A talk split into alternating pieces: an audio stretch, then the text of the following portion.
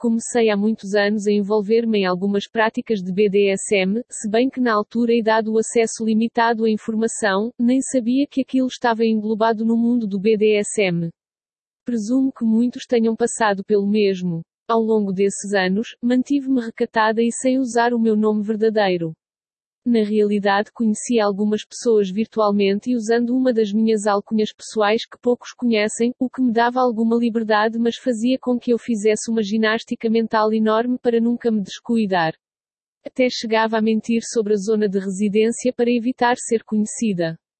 Não tinha particular interesse em ser conhecida, ainda hoje não tenho, mas desejava mais a minha privacidade para me autodescobrir e ir conhecendo a esfera do BDSM e relações interpessoais, percebendo o que me fazia sentido. No entanto, e tendo bastantes tatuagens, sabia que o anonimato completo seria impraticável. Sou contactada regularmente a propósito de usar nome real e se vale a pena. Por isso deixo aqui as minhas considerações pessoais e baseadas na minha experiência de vida. A minha exposição aberta e assumida surgiu por necessidade, para não ser intimidada por pessoas chantagistas e decidi não esconder quem sou ou mesmo o meu nome real, Ana Pérez e tenho o nome em todas as redes sociais e até o website. Mas na prática que isto realmente implica? Prus não tenho que me esconder. Não tenho que me preocupar se enganei-me ou não na conta da rede social X, não me preocupo se escrevi alguma algures que denota minha identidade. Se alguém tirou uma foto de mim e vão saber quem eu sou, e tendo em conta que sou modelo e tenho trabalhos publicados e igualmente estou num anuário de tatuagem e piercing de Portugal. Não tenho que me preocupar em mentir ou ocultar nada a familiares, parceiros, etc. Chantagens e ameaças de divulgação da minha identidade pararam para quase inexistente. Contra as mensagens indesejadas, constantes e inclusive de teor ameaçador dado que sabem o meu nome quer eu queira ou não, torno-me mais fácil de pesquisar e sofrer stalking. Muitos homens admitem que não conseguem ter relação séria com alguém que admita ora fazer BDSM ora fazer fotografias com nudez. Mais pessoas do que seria normal pensar, admitem não me seguirem nas redes sociais para não terem nenhuma ligação comigo.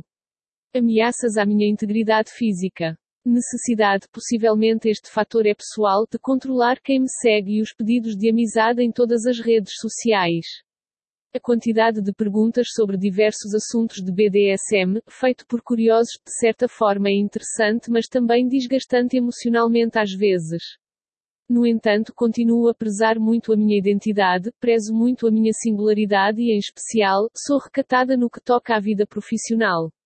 Tenho em atenção para que colegas de trabalho não saibam esta minha faceta ou caso saibam, que seja dito diretamente por mim, para eu ter o controlo e possa esclarecer possíveis dúvidas e questões que têm sempre e assim posso falar com eles de forma natural e mostrar que é algo normal e não tenho vergonha de.